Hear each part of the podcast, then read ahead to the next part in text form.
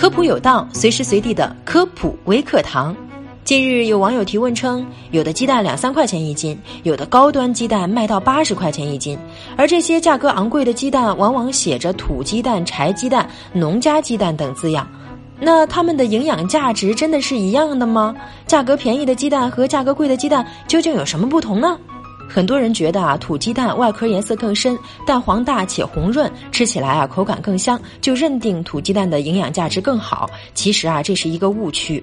普通鸡蛋跟土鸡蛋在其他主要营养物质如蛋白质、氨基酸、铁、钙、磷等的含量基本一致，仅是土鸡蛋的脂肪含量比普通鸡蛋高出百分之一左右，胆固醇含量也稍微高一些。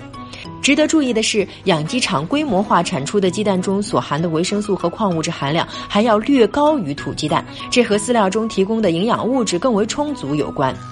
正是因为土鸡蛋当中的脂肪酸和卵磷脂含量要高于普通鸡蛋，所以吃起来才会感觉到更香。另外啊，土鸡在养殖过程中吃的是虫子、青草、鸡食，其中啊还有一些脂溶性味道的成分会转移到鸡蛋中，这也是土鸡蛋吃起来更香的一个原因。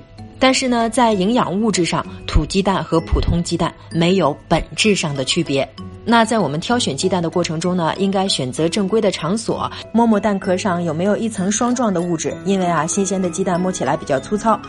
第二呢，就是看好重量，因为相对而言，同样大小的鸡蛋越重的越新鲜，因为水分物质挥发的越少。第三呢，一定要听听声音。购买鸡蛋时啊，拿起鸡蛋在耳边轻轻摇晃。新鲜的鸡蛋啊是没有声音的，因为里面的空间相对饱满。如果说不新鲜，里面的气势会变大，会有晃水的感觉。所以买鸡蛋不要纠结是普通鸡蛋还是土鸡蛋了，多挑点新鲜的鸡蛋吧。